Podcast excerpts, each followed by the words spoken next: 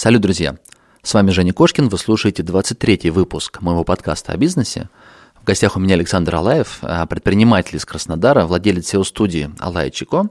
С Сашей я познакомился несколько лет назад, и тогда он был только у истоков бизнеса.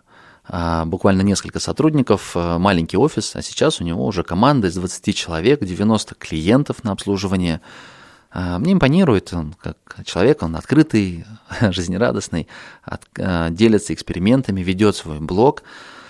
А, ну и мне, конечно же, захотелось узнать, как устроен SEO-бизнес, с чего формируется там, стоимость продвижения, как работает продвижение, как вообще внутри компании устроены процессы. И немаловажная деталь, я расспросил его как можно подробно, как продвигать интернет-магазин. Ведь круто заполучить клиентов, а, которым уже что-то нужно. И ты не обязательно должен продавать им.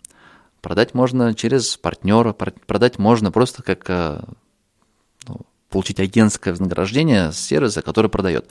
Крупные интернет-магазины все готовы предложить там процент с продаж. В общем, вариантов по развитию в дальнейшем масса, но у меня у самого есть интернет-магазин, и поэтому мне, конечно же, было очень интересно узнать, понять, как его продвигать в интернете. А спонсором сегодняшнего выпуска является компания Рукапча. Это сервис, в котором вручную разгадывают капчи для ваших программ. Это те самые светофоры, ребусы, которыми поисковики и социальные сети пытаются защититься от парсинга. Так вот, есть сервис Рукапча, в котором эту проблему решают надежно. У них большущая база исполнителей, которые вручную будут подбирать, разгадывать э, все эти ребусы, ну и ставка совершенно небольшая, там за тысячу решений вам придется заплатить не больше, чем 44 рубля. А, у них интеграция со всеми программами, которые ну, есть на рынке, мне кажется, но с большинством, по крайней мере, точно. Огромный каталог, в котором есть а, все самое необходимое. Ну а для тех, кто написал свои сервисы, у них есть интеграция по API. Вы просто закроете проблему с капчами раз и навсегда. Так что пользуйтесь. Компания Рукапча, компания молодцы. Кошкин Про. Бизнес. Как открыть с нуля и прокачать. Про деньги. Как создать пассивный доход. Про время. Как не менять на деньги и работать в кайф. Как? Как? Как? Добро пожаловать в подкаст Евгения Кошкина о бизнесе в интернете. Устраивайтесь поудобнее. Будем разбираться, что работает, а что нет. Погнали! Саш, привет! Рад тебя слышать в своих гостях. А, привет, Женя, я тоже очень рад тебя слышать. Я кратенько пробежался по твоему блогу, просмотрел твои результаты, очень впечатлен. А, здорово выросли. Напомню, мы с тобой, а, не соврать бы, три года или четыре года назад я к тебе приезжал в гости, помнишь? В Краснодаре. Да, у тебя был помню. маленький офис такой, там, я не знаю, человек пять, наверное, было у вас. Нет? Пять это даже, наверное, много. Это прям максимум, что он мог вместить. Я тебе даже напомню, что это был гараж, как я его люблю называть.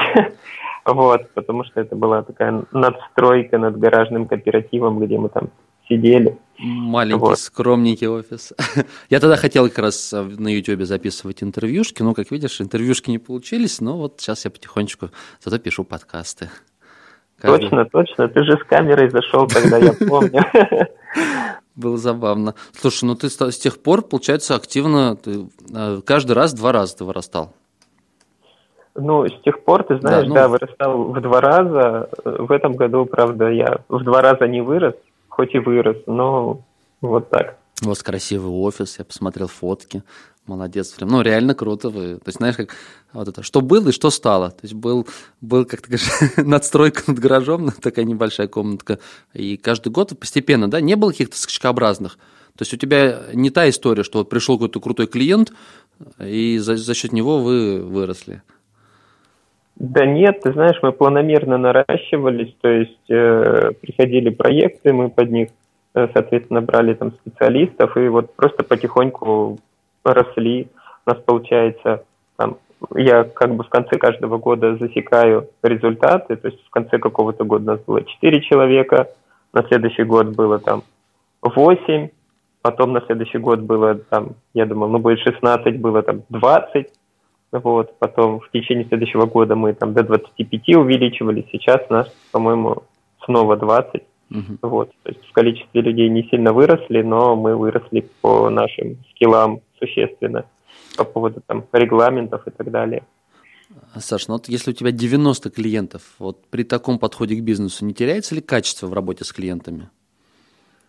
А, ты знаешь, мы, в принципе, за все время э, наша модель нисколько не изменилась. То есть ты сам можешь посчитать, что 90 клиентов, ну вот мы как максимум рассчитывали, там каждый специалист может вести 10. На самом деле 10 он, конечно, не может вести, поэтому где-то а, там по 7 проектов на человека выходит. То есть из тех людей, что у нас есть, по-моему, где-то человек 15 это SEOшники. Ну вот и считай, сколько у нас клиентов на каждом. А SEO шников вы набираете уже опытных профессионалов или же вы сами обучаете?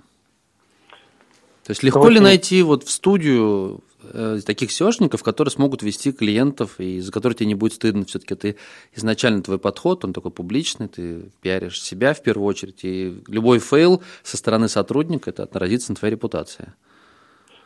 Безусловно, да. Ты знаешь, последние, ну, года два, наверное, нам не удавалось найти опытных специалистов, вот чтобы прям там пришел и быстро в бой сразу с проектами.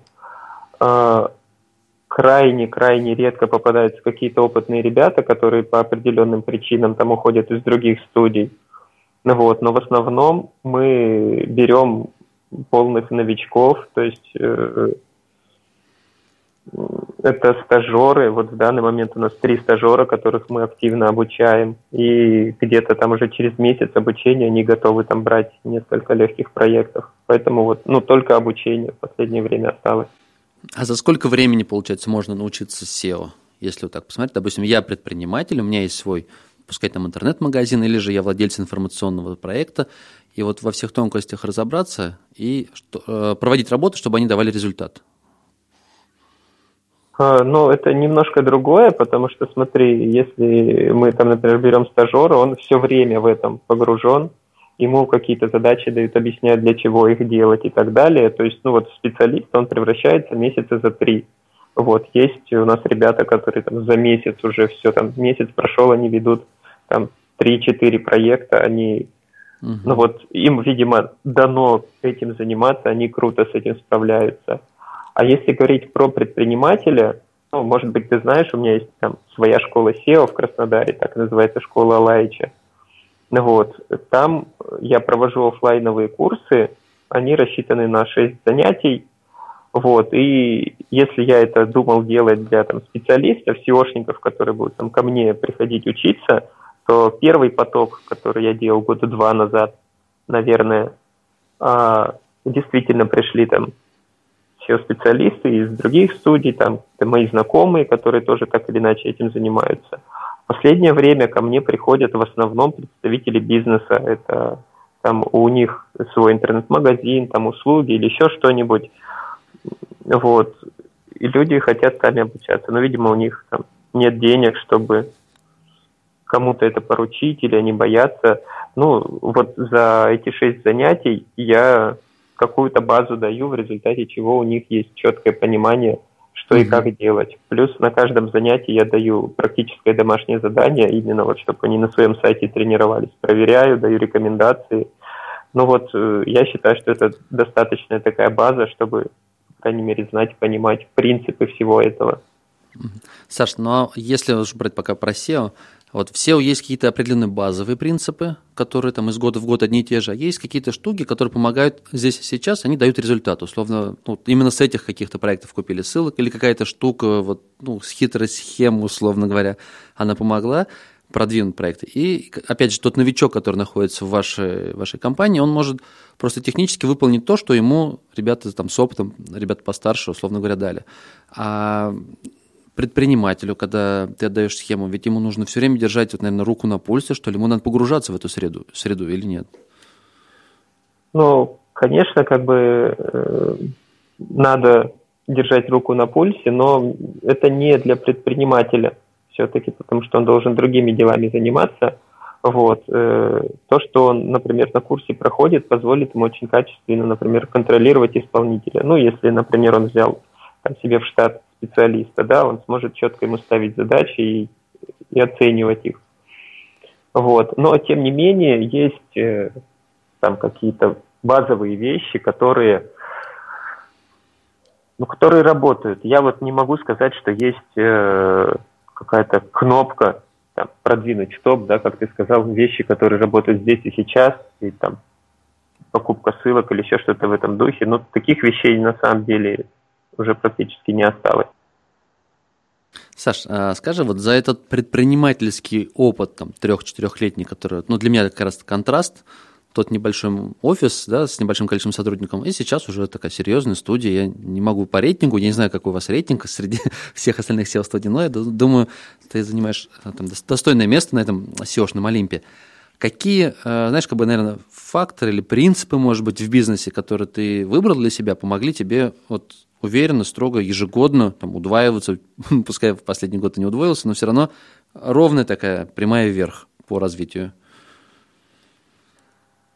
А, смотри, в общем-то, принципы нисколько, наверное, у нас не поменялись с момента старта. Ну, во-первых, очень важным моментом является то, что мы, в принципе, услуги наши не продаем. По-прежнему все наши клиенты, они приходят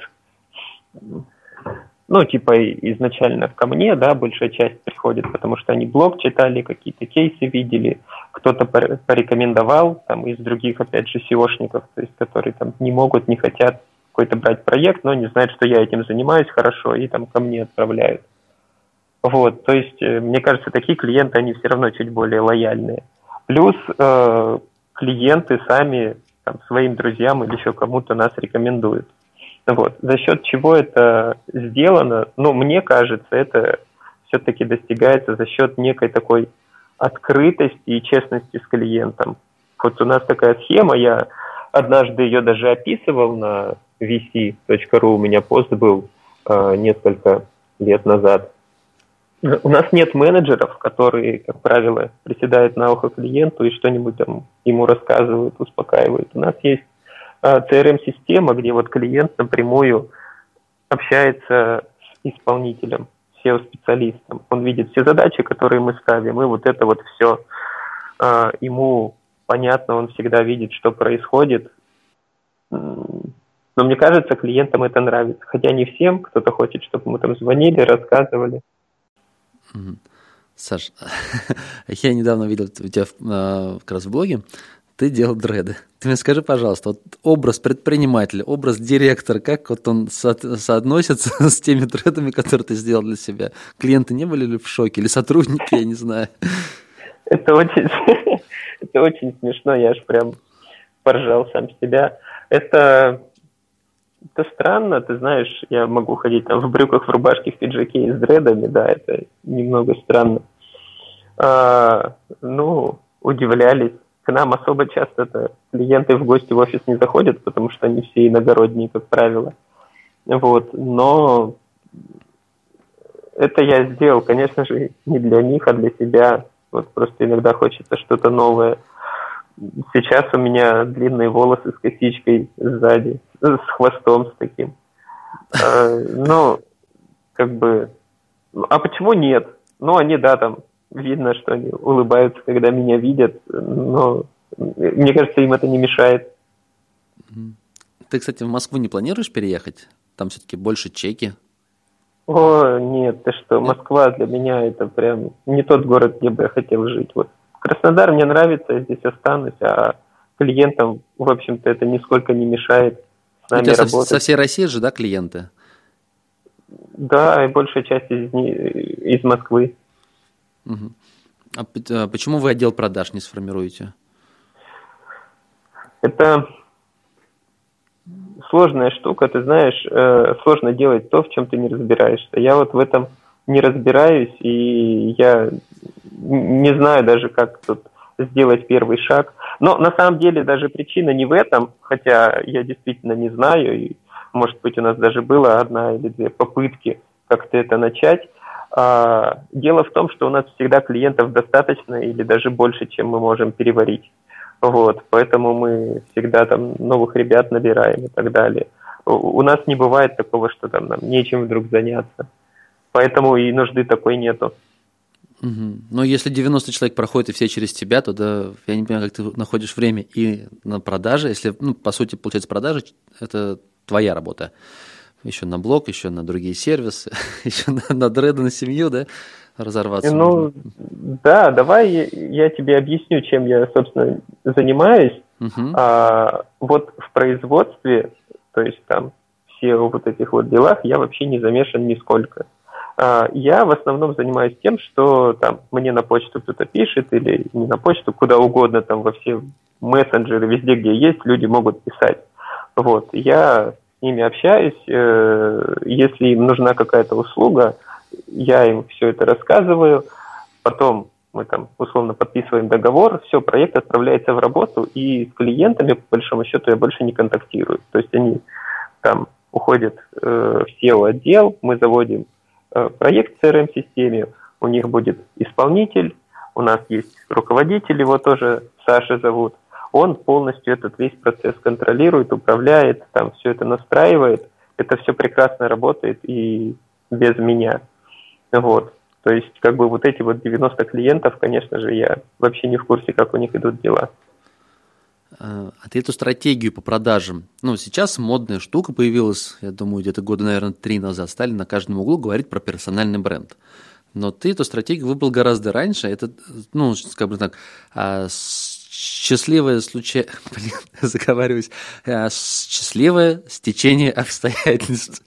А, случайно получилось? Или же, ну, ты осознанно понимал, что сейчас вот блог, это пиар, выступления, конференции, а, сервисы, и потом как бы это ну, даст некий такой доверие даст для клиентов?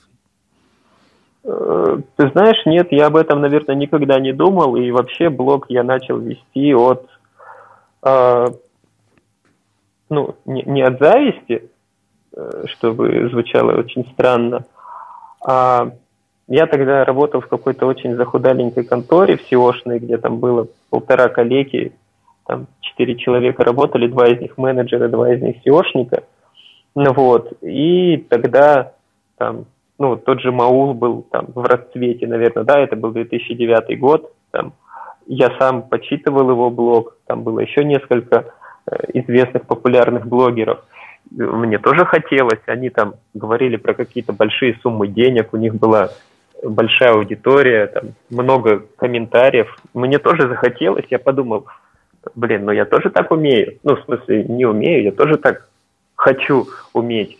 Вот, я начал вести свой блог, я рассказывал честно, открыто про свой опыт, и вот как-то оно, это дело взлетело, выросло, и я вообще студию-то открыл, получается, спустя сколько-то, почти пять лет после того, как блог запустил, я об этом не думал.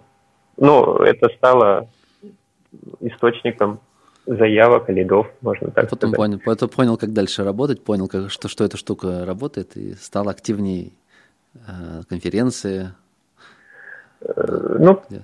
конференции даже были до этого. Меня стали приглашать на конференции, я не отказывал. Хотя сейчас отказываюсь почему-то.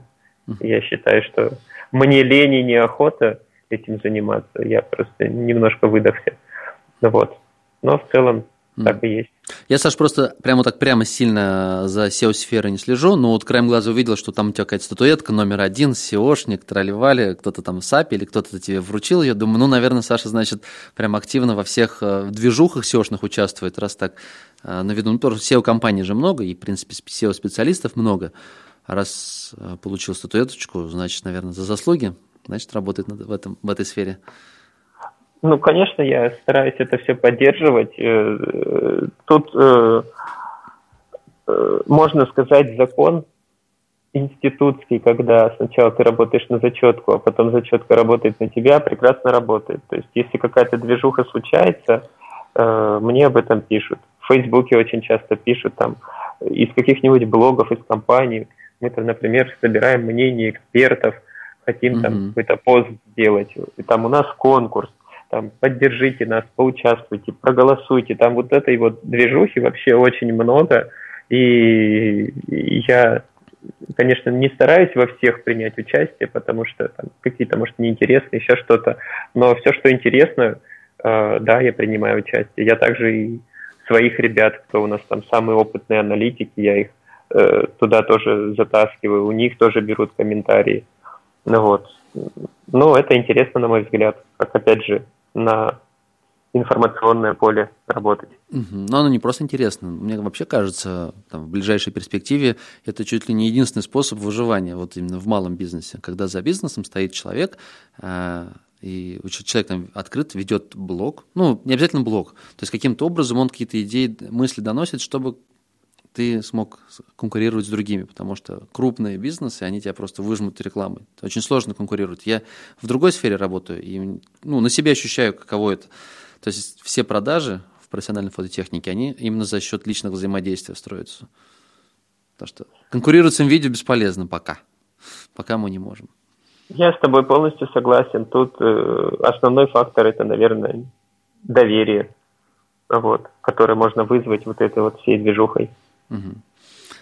Как раз вот SEO, мне хотелось с тобой именно обсудить эту сферу, потому что она, знаешь, для большинства людей, так как магия вы, выглядит. Ты приходишь к человеку, он тебе что-то там обещает сделать, и вдруг раз, и трафик пошел. А как вот а, на самом деле, а, знаешь, как даже так, начнем с, того, а как формируется прайс для человека? Вот я прихожу к тебе, одному ты говоришь там 20 в месяц, другому 200 в месяц. На, на, на, на основании чего строится расчет? Я тебе расскажу. Э, опять же, здесь э, все довольно прозрачно мы перешли довольно давно уже, в общем-то, сначала внутри компании, а, потом мы начали это клиентам транслировать. Мы работаем по часам, по объему работ. То есть э, прайс формируется исходя из э, количества времени, необходимого на работу с проектом для достижения некого такого оптимального результата. Ну, чтобы, грубо говоря, там в первые один-три месяца человек увидел какой-то первый результат, увидел, что уже там начало что-то расти, меняться и так далее. Вот. И чтобы через 6 месяцев он уже увидел какой-то более уверенный рост. Вот. Ну, исходя из вот этого вот срока определяется оптимальное время. И цена зависит исключительно от э, размера сайта, от э, объема работы на нем, а не от там, какой-то нашей наглости. Там пришел какой-то крупняк, да, мы ему сказали, давай, братан, 300 тысяч. Нет, мы эти 300 тысяч вообще очень тяжело нам будет их отработать. Саш, а, пользуясь, наверное, случаем, я хочу у тебя немножечко про SEO поспрашивать, расспросить. А я понимаю, что там у тебя курс на 6 занятий, и в рамках подкаста мы все нюансы не, не затронем, но все же какие-то базовые моменты. А, мне очень интересно, а, знаешь, есть ли какое-то отличие принципиальное вот в продвижении под Яндекс или под Google? А, достаточно часто бывает, что у одного проекта там, с Google трафик 3000, с Яндекса 100 или наоборот. Но так как, в принципе, и те, и те пытаются решить одну и ту же задачу, найти самый релевантный контент для пользователя, ну, как так получается, что один сайт не дает трафик? Ну и, соответственно, что нужно делать? Это сложный вопрос. Вообще, на самом деле, проектов, которые и там, и там чувствуют себя хорошо, их не так много. Получается, что со временем вектор развития Яндекса и Гугла, он расходится. Если раньше это было э, все примерно там в одной колее, да, там тексты, ссылки, ну вот там в начале десятых, 2010-х, вот, это все работало, и ссылки, и тексты, и продвигалось и там, и там абсолютно одинаково. То вот, э, на мой взгляд, Google, он где-то там же и остался, он по-прежнему очень любит тексты, он по-прежнему очень любит ссылки. Те, кто занимается SEO, в общем-то, это знают. А, то Яндекс, он сначала там, я уж не говорю про фильтры, да, которые наказывают за ссылки, не говорю про фильтр, там, который наказывает за тексты там, где они не нужны, например, в интернет-магазинах, на листингах. А, Яндекс активно занимается, ну, можно сказать, и коммерческие факторы какие-то прокачивает, и в целом ориентируется на пользовательский опыт и э, опирается на те вещи, которые именно нужны там, потребителю, посетителю. Вот. А, а потребителю вообще неважно там, на тексты или на ссылки, вот, и там какую-то прочую математику. Ему нужно вот, решить свою задачу. Яндекс научился это хорошо делать, поэтому э, мы все-таки в первую очередь ориентируемся на Яндекс. Так, сейчас я в смысле сбился, что я тебе хотел сказать. Почему такая разница? Ну, на мой взгляд, Яндекс вот развивается, Google не очень развивается в этом направлении.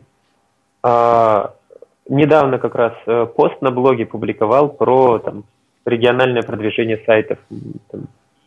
И вот даже в этом плане э, Яндекс с Гуглом сильно расходятся. Например, э, у Гугла понятие там региональности тоже такое очень расплывчатое.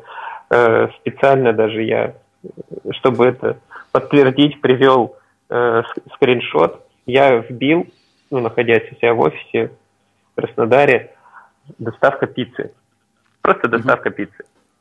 А, и, и что я в итоге получил? На сайте там, первые три места, по-моему, занимала Москва, потом Питер, потом был Краснодарский сайт, потом Екатеринбургский, потом Питерский, потом Краснодарский, Краснодарский. То есть из десятки было три краснодарских, а там вот какая-то часть московских, два питерских, один из Екатеринбурга. Ну, разве это ок? Как бы, ну, на мой взгляд, это ну, так не должно быть. Зачем? Как? Я что, буду заказывать пиццу из Москвы, и мне ее кто-то повезет? Да нет. Ну вот. В Яндексе в этом плане все гораздо правильнее, качественнее сделано. Вы в продвижении строите свою стратегию вокруг вот именно требований Яндекса. То есть вы, ну и то, что рекомендует Яндекс, ну и плюс те вещи, которые работают при продвижении под Яндекс, вы их и используете. Безусловно, потому что у Гугла довольно примитивно это все, а у Яндекса э, четко нужно угадывать ожидания пользователя. Есть определенные требования, набор коммерческих факторов, они так и называются. В Гугле нет таких коммерческих факторов, а в Яндексе есть. И что самое приятное, в отличие от любых других манипуляций, там теми же ссылками, текстами, там, чем угодно, да, это никакого счастья для пользователя не приносит и развития сайта нет. А вот коммерческие факторы действительно, то есть это и широкий ассортимент, это и там э, конкурентоспособные цены, это и там возможность купить в один клик, это возможность положить товар в корзину, оплатить его там, это подробное описание э, условий доставки, оплаты, кредита, э, прочие полезные вот такие вот штучки. Ну, ты сам знаешь, у тебя есть интернет-магазин, ты как бы знаешь, что нужно пользователям. Вот Яндекс это все э, оценивает и берет в расчет. Вот просто без этих вещей, что я, например, тебе сказал, сайт вообще в принципе ранжироваться не будет. Яндекс даже рассматривать не будет. А в Гугле такой сайт может ранжироваться. у меня тут же возникает вопрос, ведь если в Гугле проще, ну, там, я так понимаю, что просто большое количество ссылок, они хорошо позволяют, помогают росту позиций. А так как, ну, примерно половина же, да, трафика в Яндексе, трафика в Гугле, как сейчас соотношение состоит в целом? Ну, сейчас вроде как Google чутка обогнал, но ну, это... Примерно так вот. Когда-то, я помню, знаешь. Google одну треть был. Потом с появлением Android, где вот уже Google браузер вшит, то они там догнали, вроде половина стала. Ну, я могу врать. Ну, по-моему, у них паритет Примерно. Сейчас, ну, то есть, если нам не заморачиваться с коммерческими э, факторами, а ведь ссылок купить проще, то есть, если там конкурируют... То есть, я понимаю, что нельзя одновременно и там, и там конкурировать. Вот я вот сейчас вот с тобой беседую, и вот эта мысль у меня, она так в голове вроде бы так сформировалась. Потому что если я буду... А Google, допустим, любит ссылок. Если я буду много ссылок покупать, тогда Яндекс посмотрит, скажет, слушай, братан, у тебя что-то не то. И он тебя раз выкинет. То есть нельзя и туда, и туда, если я правильно понимаю. Э, почти правильно. Э, тем не менее, конечно, удается и там, и там э, достигнуть успеха, но не всегда. Не всегда, да. Поэтому мы в первую очередь ориентируемся на Яндекс, мы клиентам это тоже объясняем, что мы будем ориентироваться на Яндекс. А с Гуглом мы, безусловно, тоже будем стараться найти какой-то компромисс, чтобы Яндексу плохо не сделать. И там... там э, рискованнее, значит, потому что если ты покупаешь те же самые ссылки, они некачественные.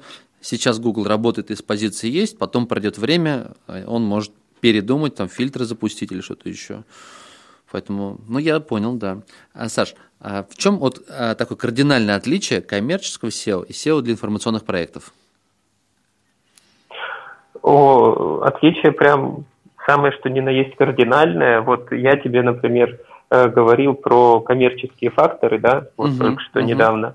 А, это некий такие набор правил, каких-то требований, э, относящиеся именно к коммерческим факторам. По сути, это некий такой э, аккумулированный пользовательский опыт, то, на что мы вот сами с тобой, например, обращаем внимание, когда хотим что-то купить, заходим на какой-нибудь там сайт услуг или интернет-магазин, вот на что мы обращаем внимание, что вызывает у нас доверие, что для нас важно и так далее.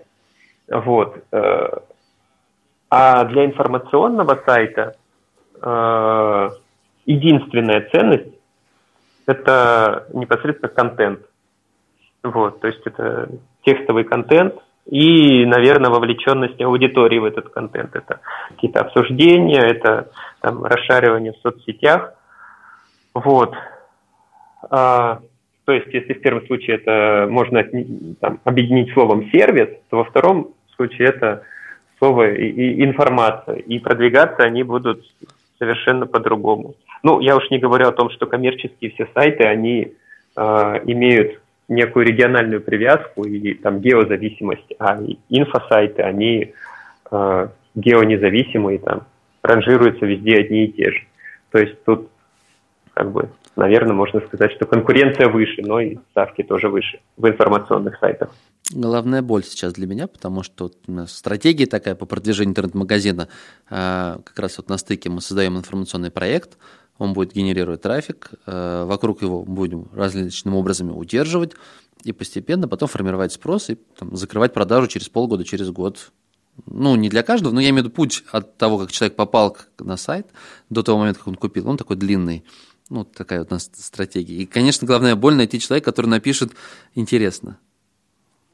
Вот, и от технических каких-то нюансов в инфосайте мало что зависит. Вот приходит мне человек там с инфосайтом, я говорю, ну, все завязано на контенте. Контент будете генерить вы, тогда зачем вам, собственно, наши услуги понадобились? Если вы будете писать контент, а успех зависит исключительно от него. Угу. Вот.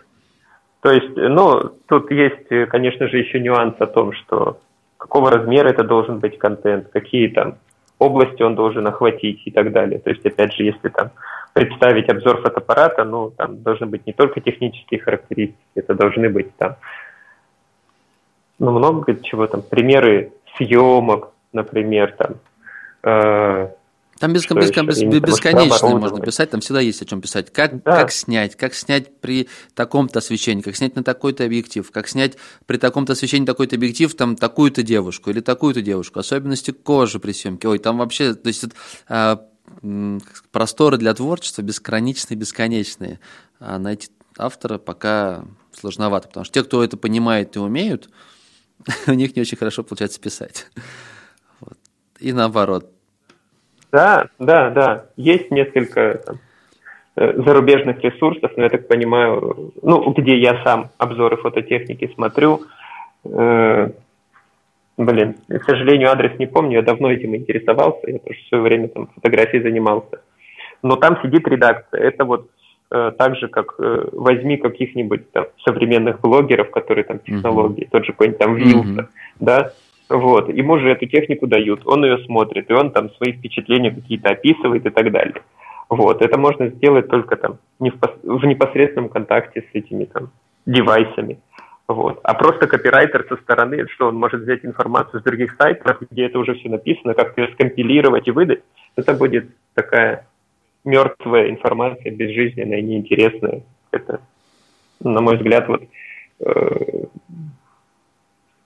чтобы сделать качественный инфоресурс, тут надо этим плотно заниматься, а не рассчитывать на копирайтеров. Иначе получится как сайт fb.ru. Он, конечно, достиг успеха, но там контент полное дерьмище. Ну, возможно, временное, да, такое решение. То есть пока он листает на небосводе, а в будущем он уйдет, появятся ресурсы, которые точно такие же, с таким же подходом, но только с хорошим контентом, который интересно читать и который интересно расшаривать, делиться. Ну вот взять ТЖ, он же потихонечку набирает. Пока там мало поискового трафика, но он стартанул достаточно быстро и набрал неплохо э, как будто и команду авторов, которые пишут. Тиньковский журнал. Вот. Да, и, да, да, в принципе, понял, они да. для своих задач там достаточно хороший контент. Но пока поисковый... ТЖ вообще шикарен, да. да. Да, вот я про это имею в виду, что вот это вот настоящий качественный информационный ресурс.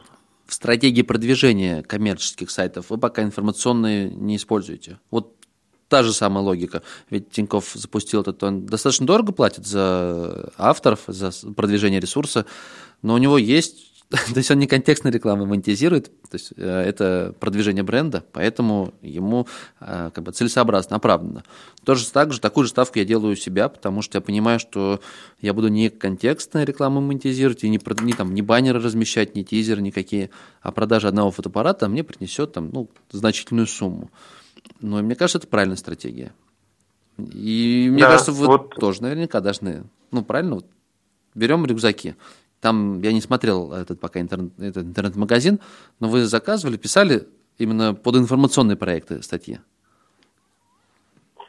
Э, да, приходилось несколько писать, но это такие тоже как бы там сам заказчик э, ну, отдавал себе отчет в том, что это будут не очень-то интересные тексты, они будут точки зрения SEO выверены, но вовлекать аудиторию не будут, они будут привлекать трафик. Вот и все. Мы такое делали, да, это работает, но как бы это не возбуждает нисколько. Угу. неинтересный, это безжизненный такой процесс, механический. Ясно. А хорошо. А тогда каким образом, вот, э, ну, если мы говорим про продвижение коммерческого сайта. То есть берем не крупного, но регионального. Вот в любом, даже берем Краснодар. В Краснодаре очень много, ну, бизнес какой берем, ресторан какой-то. Uh-huh.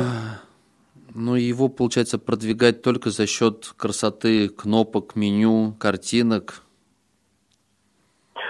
С ресторанами, как и с сайтами каких-нибудь гостиниц, есть проблема, потому что, ну, кстати, еще одна такая особенность продвижения коммерческих проектов. Ты, может, знаешь, что сейчас агрегаторы э, ну, заполонили выдачи, они выщемляют сайты компаний, потому что они предлагают, скажем так, больше ассортимент и широкий выбор посетителю.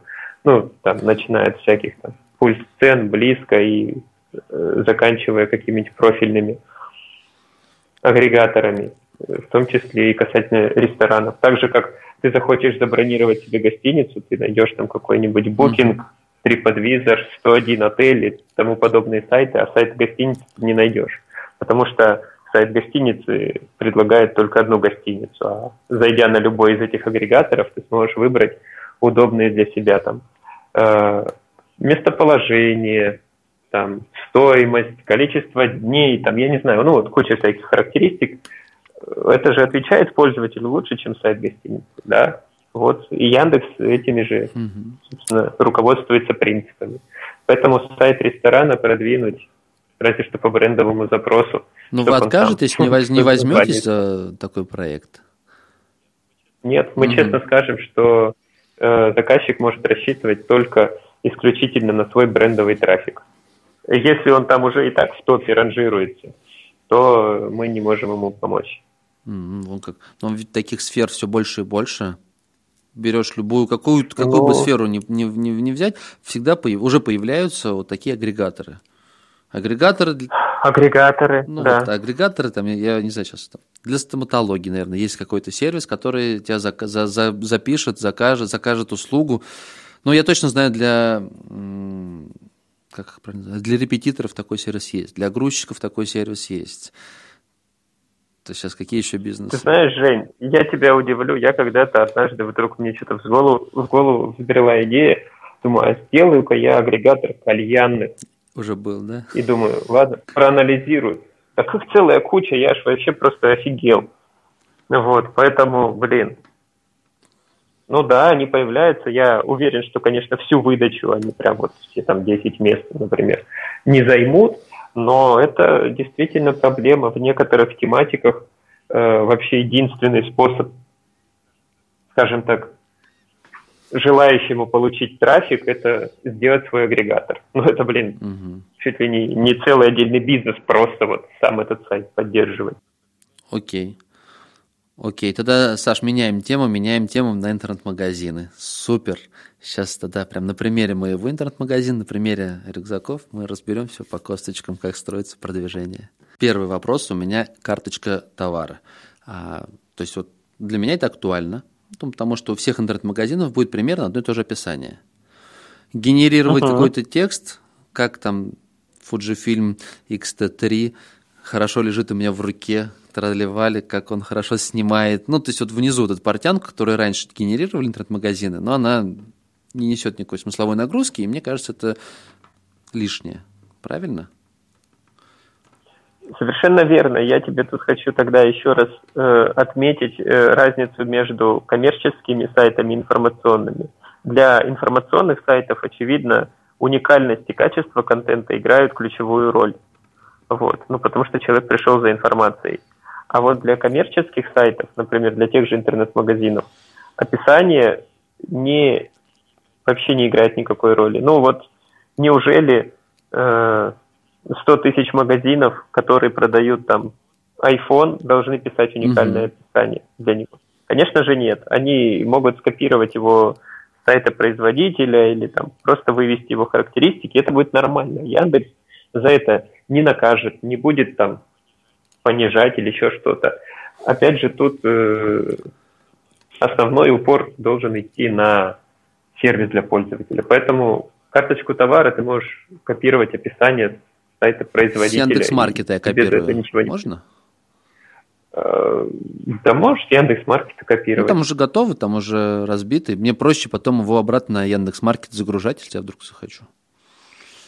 Ну, там да, сразу... конечно, ты можешь это делать. Ну, то есть, я, я так понимаю, а, ты конкурируешь не э, уникальностью текста, а полнотой описания.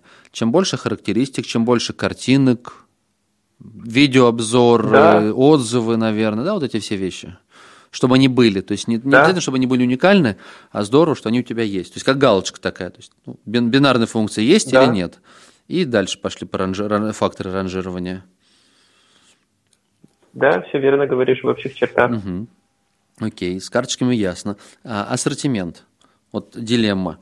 А, если у меня профессиональный фотомагазин, а, там самый популярный, там, ну, не знаю, 300 из фототехники, ну, еще, может быть, аксессуаров, там, тысячу штук. Или же мне подгрузить еще прайс-листы поставщиков, которые я привожу под заказ. И в результате у меня будет там 20 тысяч товаров. Вот как лучше сделать? Лучше подгрузить э, прайс-листы, которые там у тебя под заказ есть. Ну вот, потому что ассортимент э, очень важен. Тут, э, если все сильно упростить, э, тоже можно как э, рассматривать бинарную функцию, знаешь, у тебя типа маленький ассортимент, Яндекс такой, ага, не подходит, не будем ранжировать. Или у тебя достаточный ассортимент, он такой, все ок, проходишь э, проверку, пошли дальше там какие-то факторы ранжирования смотреть. Вот. Э, однозначно сказать, какое количество тебе там товаров нужно, нельзя, э, но, собственно, чему я учу всех, это некие принципы, благодаря которым можно понять. Ты просто э, интересующий тебя запрос, который ты предполагаешь вести там на какой-то листинг товаров, э, вбиваешь в Яндекс, открываешь всех конкурентов, ну, чтобы среди них были именно интернет-магазины, которые там по формату с тобой схожи. Вот. И ты смотришь, какой ассортимент у них. Mm-hmm. Вот. И та, там можешь увидеть какой-то разброс, может быть, от, там, от 200 там, до 20 тысяч. Вот. То есть, соответственно, ты можешь сделать вывод следующий, что сайты и с ассортиментом 200 единиц, и с ассортиментом там, несколько тысяч, вплоть там, до 20, могут ранжироваться. Вот. Но тебя, в общем-то, интересовала нижняя граница, поэтому вот ниже нее опускаться ну, нельзя, наверное. Угу. Так, хорошо. А как быть с региональной привязкой? Конкретно мой интернет-магазин, он привязан к региону Астрахань. Ну, в поиске. Там уже намертво да. гвоздями приколочено, его оттуда выковырять нельзя. Продвижение по разным регионам. Отдельные поддомены? Для Яндекса, да. Для Яндекса, да, для Гугла это не подходит. Для Яндекса поддомены. Но крупные интернет-магазины не используют. Вот Citylink, видео, онлайн-трейд, у них у всех один домен.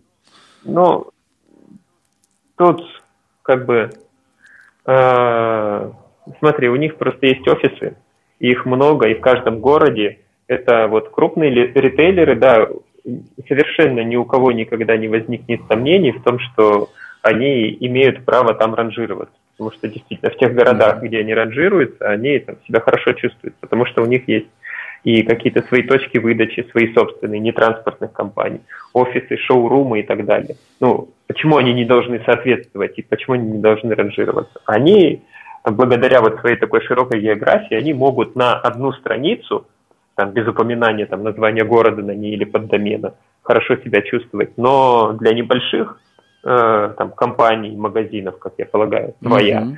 такой вариант не подходит, потому что ну, просто потому что не подходит ты Я сильно понял. маленький. Там вполне э, можно предположить, что вручную, вот для топ-100, для топ даже 500 интернет-магазинов, у которых есть такая обширная сеть шоурумов, может человек вручную просто проставить в формуле ранжирования галочку, что вот они молодцы.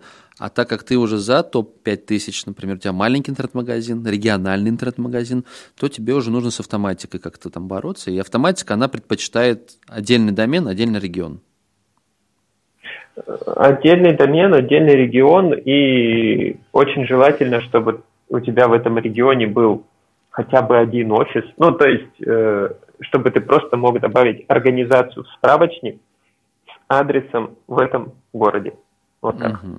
Я видел пример, сейчас не вспомню, чей интернет-магазин, они пункты выдачи с дека просто указывали, как вот наше представительство. Такой, как или это временная мера? Ты в справочниках не В справочнике нет, не на, на сайте, сайте просто, что вот, например, город такой На, на сайте можно. Угу. На сайте можешь указывать, но я говорю сейчас конкретно про справочник, чтобы Яндекс мог тебе привязку к этому городу сделать. Угу. Он будет звонить, проверять, есть ли ты там, настоящий ли у тебя телефон, когда ты работаешь и так далее.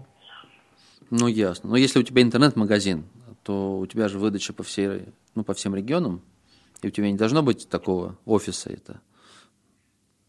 Э, Жень, в чем дело? Смотри, опять же, с точки зрения э, простого пользователя, обывателя, все интернет-магазины, как правило, доставляют там, в любую точку там, страны.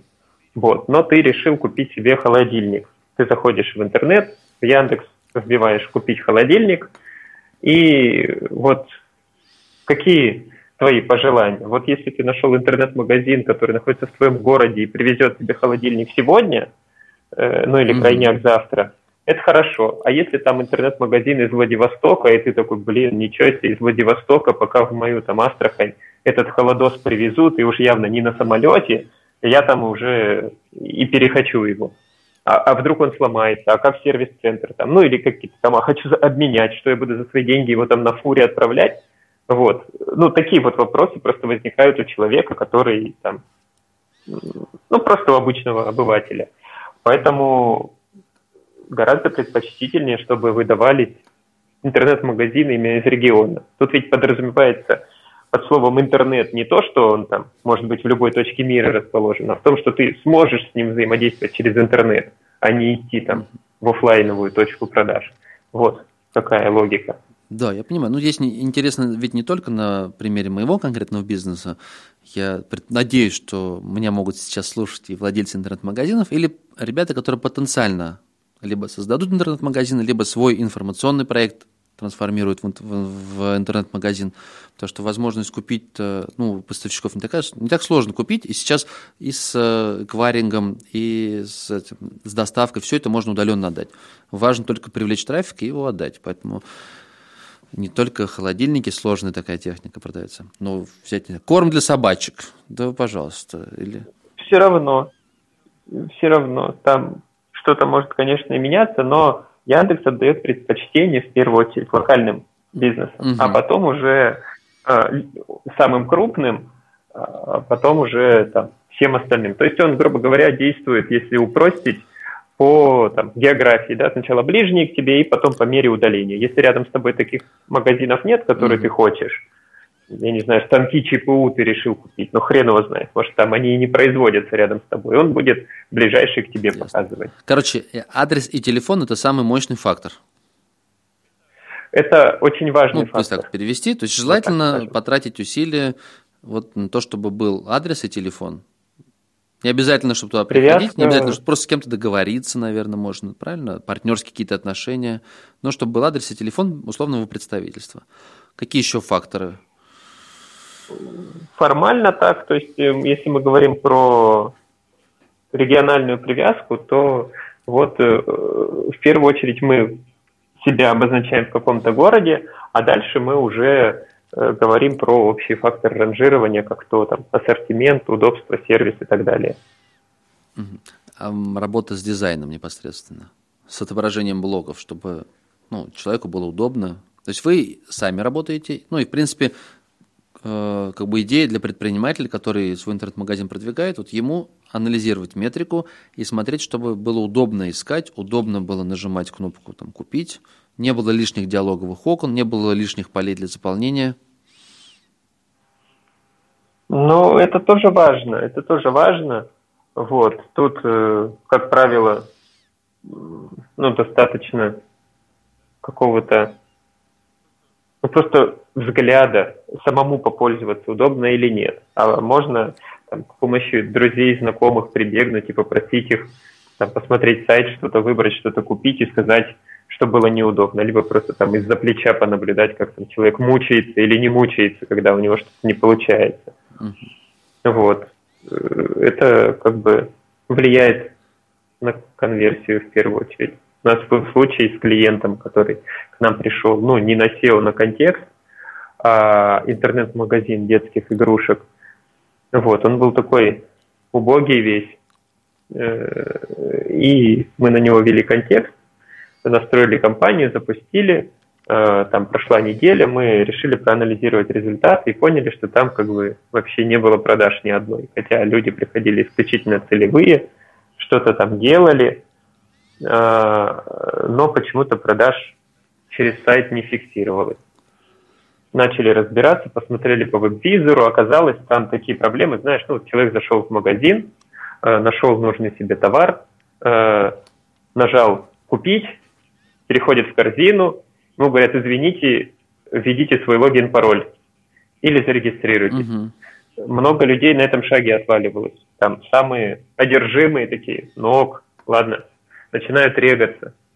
Зарегистрировались, а, подтвердили регистрацию по почте, авторизовались, бабах, их корзина очистилась, потому что, типа, вот, э, раньше-то они были не авторизованы, а теперь они авторизовались, а корзина очистилась.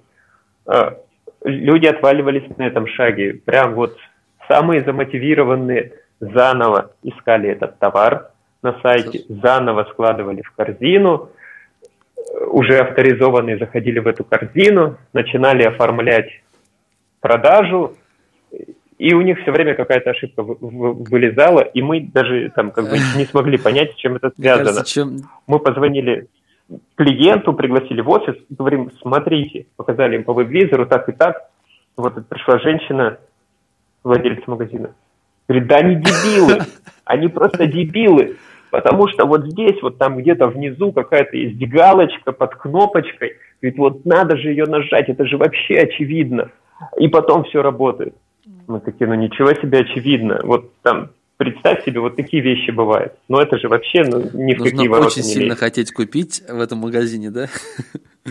Но Ну да, Мне кажется, стандартно, даже не стандартное, но большин- большинство коммерческих тем для интернет-магазинов и для ну, CMS, они уже ну, без таких проблем, уже более-менее нормально все работает. Если это не самописные какие-то, не натянутые дизайны, а вот взять либо бесплатные темы для OpenCart, либо платную для OpenCart. Мне кажется, они, пускай не идеально, но более-менее ну, процесс оформления, он там настроен верно. в этом плане, да, и у Битрикса тоже все как бы нормально. А у тех ребят, у них была самописная, они сильно гордились, не знаю, там до пенсии, наверное, гордиться будут своим сайтом. Но они разорились, кстати. Да ладно. Это не смешно, да, но они разорились благодаря своему какому-то странному подходу. Видимо, они всех считали дебилами, кроме себя. Ну и вот так вот сами себя перехитрили. Саш, ну а вот смотри, если твой, к тебе пришел клиент с интернет-магазином, вот берем, например, моего интернет-магазина, прихо- прих- прихожу к тебе, а какие работы, вот прям э, ну, поэтапно, что ли, вот, э, в ближайшие там 3-4 месяца вы будете делать?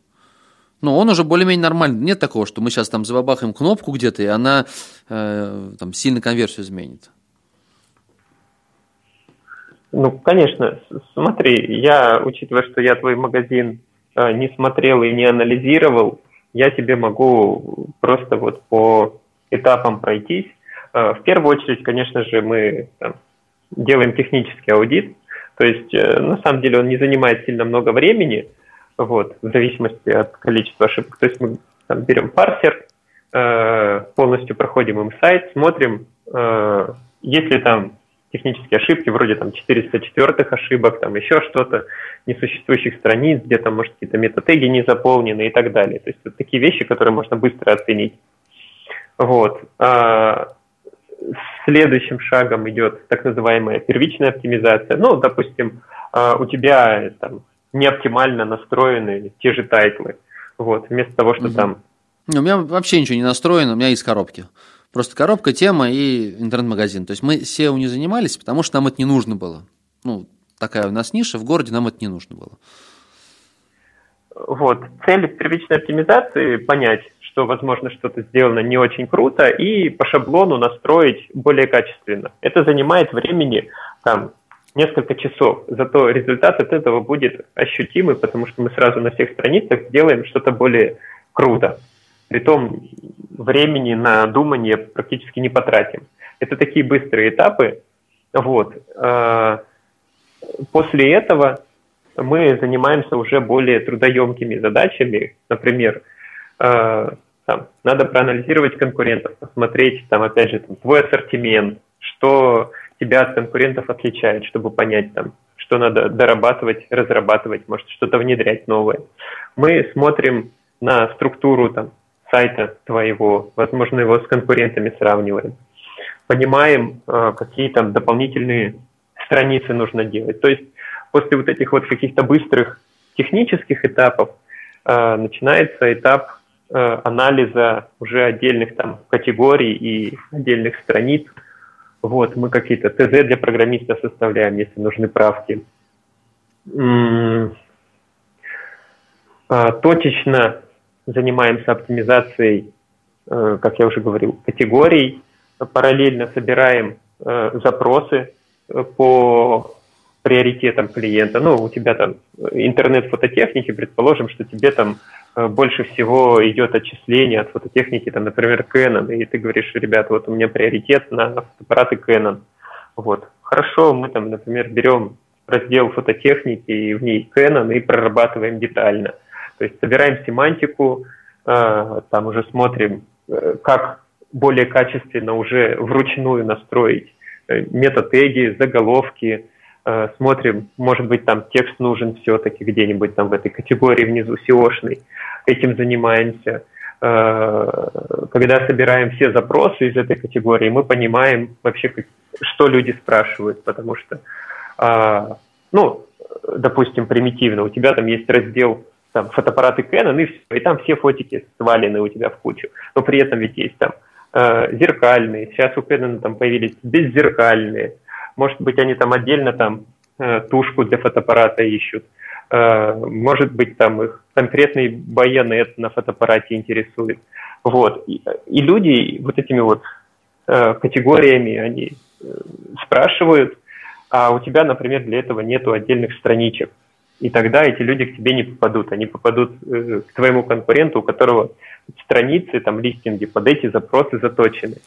Вот. Мы занимаемся тем, чтобы эти страницы создать, чтобы там в них соответствующие товары лежали. И занимаемся вот так вот э, расширением структуры магазина по каким-то характеристикам, фильтрам и так далее. Угу.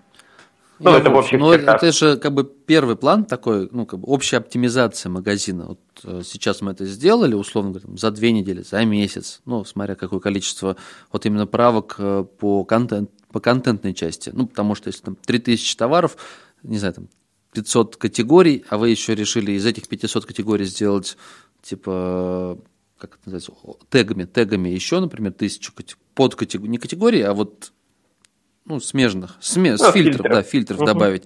Это тоже какая-то определенная рутина идет. Окей.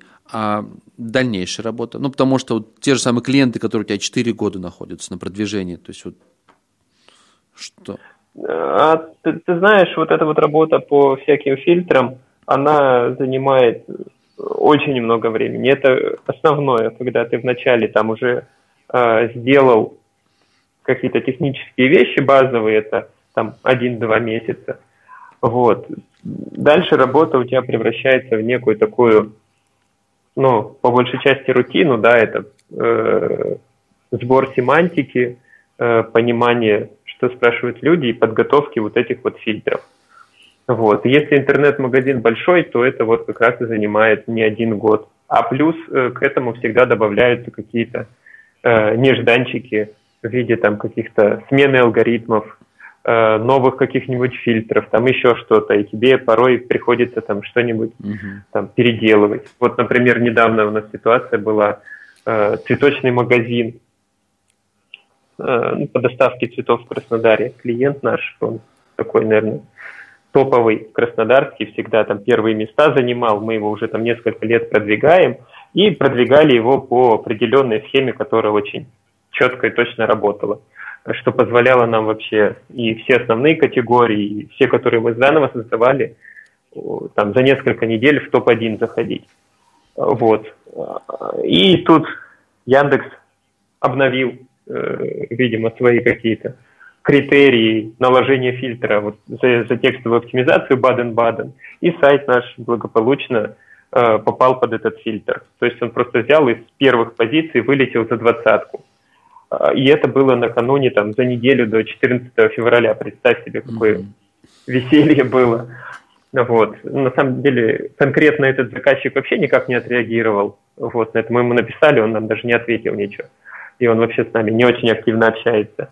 А, конечно же, мы в первый же день, когда это увидели, мы бросили все работы, мы занялись анализом э, ситуации, мы там избавились от этих текстов, э, все переделали, в первый же день написали в техподдержку Яндекса, сказали, что мы все исправили, все, и там перед 8 марта, вот 8 ну, марта еще не было, неделю или полторы недели назад, как раз спустя там 30 дней после наложения фильтра, Э, фильтр сняли, он вернулся обратно на свои топовые позиции. Ну, то есть я к тому, что вот э, всякие такие неожиданные дела, они прилетают. И то, что там, например, могло шикарно работать раньше, там, сейчас mm могло перестать работать. За этим тоже надо следить, и это немалая часть э, работы SEOшника, чтобы это отслеживать и быстро и грамотно на это реагировать. И в вашей системе, вот в этой CRM, заказчик видит условно говоря, какие этапы работы каждый месяц вы проводили?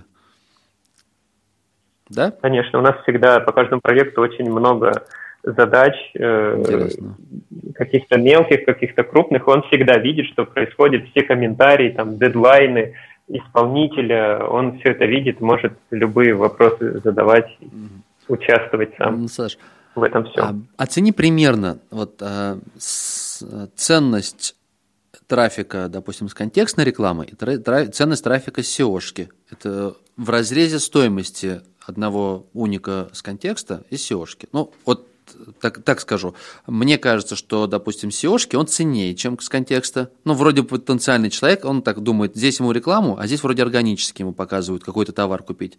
И, скорее всего, конверсия может быть больше. Ну, это предположение. И второй момент, а, за контекстного там, человека, там, например, ты 30 рублей даешь, а SEOшки, ну, берем в разрезе там, года, например, за год ты тратишь на продвижение, пускай там 50 тысяч рублей, 600 потратил, тебе там пришло миллион за, за год тебе пришло, значит, каждый человек, сколько у нас там так, цифр набросал, не знаю, сколько получилось, там меньше рубля, 60 копеек, что ли? Ну, ладно, на самом деле 60 копеек слишком дешево, пускай не миллион пришло за год, а там 100 тысяч. Тогда получится 6 рублей за человека из сеошки. Ну, вот я имею в виду вот, вот такой вопрос. А, хороший вопрос.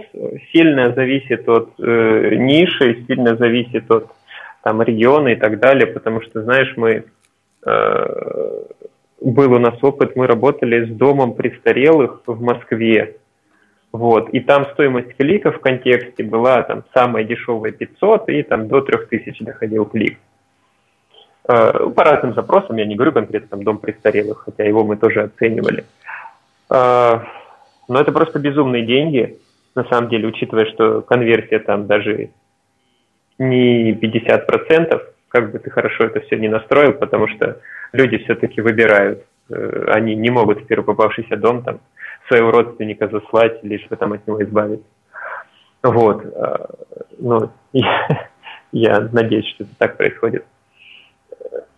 При этом, при этом, э, что очень интересно, этот заказчик к нам пришел и на SEO, и на контекст, мы ему делали там контекст, и по SEO, представь себе, мы его буквально за месяц вывели в топ-5 по запросу там дом престарелых. Угу. Ну и плюс там его там форму типа дом престарелых в Москве, там дом для Весь престарелых. Хвост. Ну то есть вот эти вот...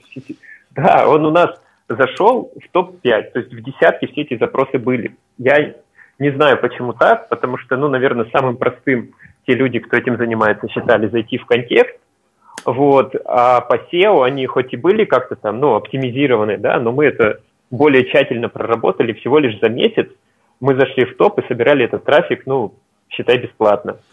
То есть, а трафик там SEO нехилый. Если перемножить на ценник переходов из контекста, то просто экономия и угу.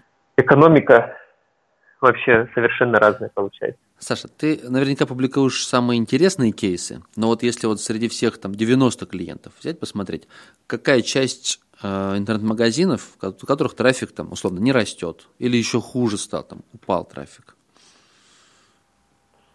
Ну, это единичные случаи. Но случается? То есть, ну, просто как бы для кейса всегда хочется взять такой, ну, ну, пусть назовем Конечно. выдающийся результат. А где результат есть, но он там, типа, кто-нибудь зайдет, посчитает, типа, ну и что, как бы. Вот, ну, таким мы не делимся. Плюс, э, видишь, написание вот того же кейса для рюкзаков, чтобы ты понимал, а, это, если взять суммарно всех, кто над этим кейсом работал, это больше ста часов работы, чистой работы вот, занятия именно этим Ничего кейсом. Себе. Представь, это надо просто взять месяц угу. своей жизни и из нее там пододвинуть какие-то там вещи и, и выделить это время. Понятное дело, что мы начинаем писать только с самых интересных и самых клевых результатов. Это если бы оно писалось там за, за пять часов и топором на коленке делалось, другое дело. А так... Угу. Ну, Но когда новый клиент вот, приходит, вы его не ориентируете на какой-то результат, что там, ну, мы ожидаем, или там в договоре прописываете, что мы ожидаем там, трафик через три месяца, там, пять тысяч человек. Нет, это совершенно непредсказуемо, потому что, угу. ну, потому что это не все от нас зависит. Вот, от того же Яндекса очень много зависит. А вдруг он захочет сделать там 7 спецразмещений сразу, ну, почему-то так инвесторы, да, решили, например. Вот, и что, а, а трафик обломится. У нас есть опыт, поэтому мы таких вот бездумных обещаний не даем. У нас был крупный клиент, известный, вот, э, и он к нам пришел, э, значит, мы позиции существенно по нему улучшили. Ну, там ядро было не такое большое, там я не знаю, порядка, наверное, 500 тысяч запросов, вот, важных. Ну, самых важных из них там было 100. Вот. По всему пулу запросов мы его улучшили где-то там со второй страницы на первую подтянули, где-то с конца первой страницы там в топ-1, в топ-3 его э, засунули. Ну, то есть видимость увеличилась существенно. А, но при этом трафик относительно прошлых периодов прошлого года – он упал. Вот. И с этим как бы, ну, странно, ты думаешь, почему же так могло случиться? Э, в силу всяких различных изменений. Как раз тогда вот там, я уж не помню, когда это было, там четвертое спецразмещение в Директе появилось. Яндекс стал там какие-то свои сервисы подсовывать, там еще что-то. И это все отнимает трафик у, у проектов. Поэтому вот ну да. как Поэтому... ты можешь предсказать? Ну, нужно, нужно для проектов как раз вот тот вопрос я уже поднимал, доля SEO в трафике. То есть предприниматель должен думать не только о SEO. SEO – это одна из ну, там, частей только. Помимо этого контекст, правильно ты сказал, ну, еще вот я считаю, что социальный трафик и плюс удержание за счет, вот, как ты, например, в блоге у себя удерживаешь за счет интересного контента, ну и плюс потом а, приходят к тебе клиенты. Точно так же для любого бизнеса можно, ну, либо контентный проект, либо блоговый какой-то контент, когда человек приходит непосредственно не за товаром, а просто наблюдать за твоей жизнью, наверное, наблюдать за твоими идеями. Ну, по крайней мере, как-то так, а то иначе действительно из seo скоро трафика не будет. Ну, если говорить опять вспоминать про того клиента, он приходил именно за этим. Компания крупная, то есть все остальное они делали mm-hmm. сами, в том числе там и контекст, и контент, там и офлайн реклама, и все это. Вот. Ну, к счастью, клиент был очень адекватный, и мы ним счастливо работали. Вот. Для интернет-магазина, Саш, какая вот. цена? В работу, Что? чтобы отдать интернет-магазин, сколько ты возьмешь? Вот на примере моего интернет-магазина, Digital 30. Jень, я, честно, как бы не смотрел, Бюджет. мне надо его посмотреть, ну, от, да. но я тебе могу сказать, э, от 37 до 60, я полагаю, угу. так. И это, это для, для работы с одним регионом. Или в целом мы там определяем фронт работ и начинаем работать, а потом уже там чуть-чуть больше добавить, если вдруг все хорошо, или чуть-чуть меньше.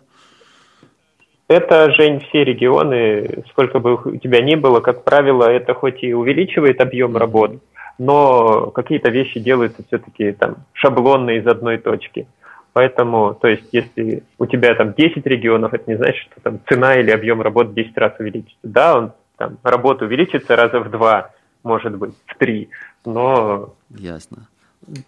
Цена от этого не меняется, мы просто распределяем Я обдумываю, задачи. Обдумываю. То есть, с одной стороны, мне нужно будет продвигать его, ну и вопрос тут либо своими силами, там, нанимать в штат, либо самому. Ну, самому я точно не смогу, потому что нужны и компетенции, и время на это тратить. Значит, либо в штат, либо кому-то отдавать. Поэтому вот я реально, ну, прям на полном серьезе рассматриваю сотрудничество с тобой. Но если что, ты его как кейс возьмешь, будем каждый месяц результаты постить. А? Не боишься, что вдруг Но... ничего не получится и окажется же так пятно? Ну, мы же просто так не там клиент звонит, ребят, у меня есть интернет-магазин, берете? Мы всегда, конечно, берем 45 тысяч, а потом он присылает, а там не пойми что. Ну, я... Конечно же нет. Мы сначала смотрим, изучаем, э, понимаем, э, что можно сделать, и можно ли вообще что-то сделать, и там есть ли какие-то там моменты непреодолимые. Если все в порядке, как бы, да, работаем. Угу. Вот, условия это все-таки такие. Ладно, мы с тобой потом отдельно еще обсудим, подумаем, если вдруг действительно сработаемся, и, и, и, те, и тебе будет интересно, и мне это интересно, а можно действительно как в качестве эксперимента потом целый год вести и показать как кейс, к чему пришли.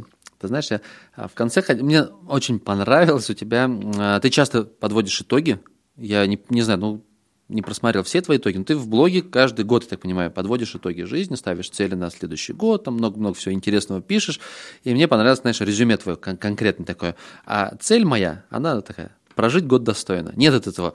Открыть 100 филиалов, заработать миллиард, при, принести клиентов сколько-то. То есть без цифр. Просто год, чтобы прошел, и как бы ты понял, что ну, вроде кайфово прошло. А, и по сути, подвожу к вопросу такому. А Планируешь ли ты, вот на самом деле, ставишь ли ты какие-то цели, такие мелкие шаги, которыми ты движешься или нет?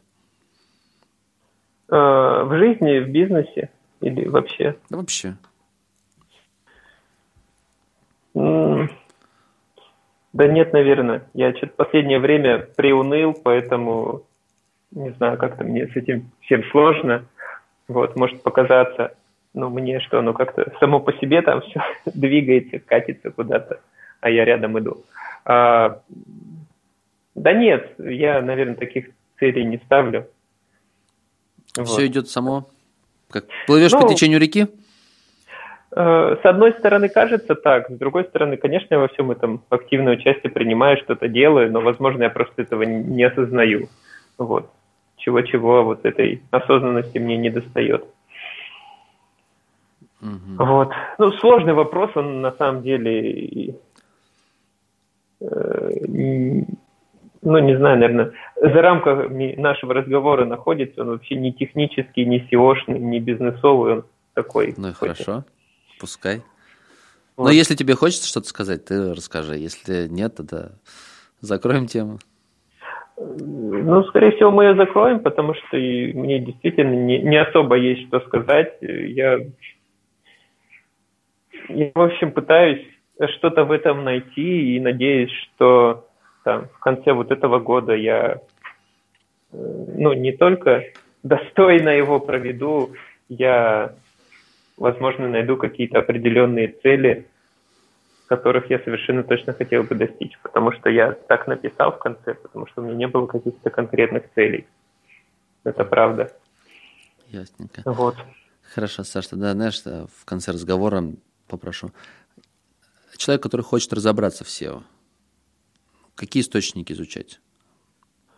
Курсы, книги, или, ну, потому что их очень много, они тем более устаревают, и чтобы не, не ломать дров, не запороть свой сайт, потому что сделать ну, то, что рекомендовали, не знаю, условно говоря, 5-6 лет назад, то ты вообще трафик лишишься, мне кажется. Поэтому важно так. Я хочу давно написать пост, как раз вот который бы сказал, а вообще с чего начать обучение SEO? Либо ты хочешь стать SEO-специалистом, либо ты хочешь свой сайт продвигать. Вот с чего начать? И это э, очень большой, это очень сложный вопрос, на который, э, ну так, у меня есть на него ответ – типа там прочитать одну книгу и посетить мои курсы, но он не универсальный, потому что не все могут там на мои курсы приходить, и вообще там кто-то, может, меня не уважает и не хочет мои курсы проходить. Но есть вещь, которая не я сделал, не я написал, книга замечательная, она такая своего рода азбука хрестоматия в мире SEO. Это Сембук, это компания InGate э, выпустила эту книжку, у них первая редакция была даже печатная, в обложке от студии Артемия Лебедева, красивая черная такая книжка. Ну вот, но потом, наверное, в прошлом году они выпустили вторую версию этой книги. Вот, она по-прежнему расположена на сайте там simbook.ru, ее можно в PDF скачать. Сембук, правильно? Ну, что... Сембук. Сем. Да, Сем. Search Engine Marketing, типа. Угу. Вот. Ну, или просто 7 букв в Яндексе вводим, находим, Все. скачиваем. Угу. Там около 500-600 страниц в этой книжке. И вот э, как бы дело не развивалось, что бы там ни происходило, вот каждый, кто хочет э, начать двигаться в области SEO, должен ее прочитать. Там написаны очень базовые, простые, э, вроде очевидные вещи, начиная от того вообще, как в принципе поисковая система работает. Это тоже очень важно знать и понимать. Там, что такое HTML разметка и там, CSS, там, что-нибудь в этом духе. Это позволит вообще э, в предметной области разбираться и не удивляться каким-нибудь там сокращениям или словам, которые ты там впервые слышишь, когда решил прочитать что-то конкретное. А, все новички, которые к нам приходят, я их заставляю эту книгу прочитать. Все ученики, которые приходят мне, ко мне на курсы, они получают первое задание на первом уроке прочитать эту книжку, потому что это действительно важно. Вот. А что делать дальше? Я думаю, Сложно это сказать. достаточно, мне кажется, если ты говоришь 600 страниц на тему SEO, там будет, по крайней мере, разжевано, чтобы было понимание, какие эксперименты проводить, что на что влияет. Ну, ведь самое главное же не навредить своему сайту. Да, во всяком случае, там, если нету каких-то э, крутых советов, типа вот там, которые прям вот взяли и работают, да, которые знают специалисты, но во всяком случае там будут советы, как не навредить, и вот делая то, что там написано, ты ничего не испортишь. Это важно, да, можно начать с этого и остановиться на этом, потому что дальше уже сильно все зависит от там, предпочтений, работы, специфики и сайта, и бизнеса, и там каждого человека. Круто. Спасибо большое за рекомендацию. Ну что ж, Саша, я думаю, давай завершать выпуск. Я желаю удачи твоей компании, э, всем твоим проектам.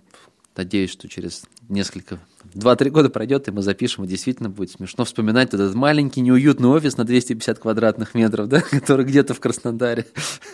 А ты похвастаешься уже огромнейшим офисом, как, как, как у кого, не знаю, как у, у кого-то большого. В общем, у Саша, удачи. Как у, у Ингейта. гигантские вообще здания. Был у них в гостях, это просто бомба, Женя. Вот это вообще просто офигеть. Вот к чему стоит стремиться, так это вот к, к чему-то такому. Круто. Ну, они были тоже небольшой компанией лет 10 назад. Я помню, они были конкурентами, когда я был в сфере SEO. Вот. Ну что ж, Саш, спасибо большое. Я думаю, он ценный, полезный и очень интересный выпуск, по крайней мере. Я для себя во время бесед нашел много интересных штук, которые открыли мне на мой интернет-магазин, как дальше продвигать его. Договоримся мы или нет, непонятно. Но что делать, я знаю. Спасибо тебе большое, Саша. Отлично, Жень. Спасибо тебе за приятно проведенное время, за интересные вопросы. И отдельно, конечно, я хочу сказать спасибо э, тем, кто нас с тобой будет слушать. Я желаю им приятного прослушивания и надеюсь, что они что-то полезное во всем этом обязательно для себя найдут. Угу. Ну все, Саш, прощаюсь с тобой. Спасибо большое. Мне было очень интересно с тобой побеседовать. Все, всем пока, Жень, и тебе тоже пока. Прощаюсь, ребята, с вами. Спасибо, что дослушали. Я вас попрошу о маленьком одолжении. Э, зайдите, пожалуйста, в iTunes, найдите мой подкаст «Кошкин Про» и поставьте честную, справедливую оценку. Мне это очень поможет в продвижении, но а, с хорошей мотивацией я с огромным энтузиазмом примусь за новые выпуски. Все, ребят, большущее вам спасибо, что дослушали. Пока-пока. Хороших вам профитов.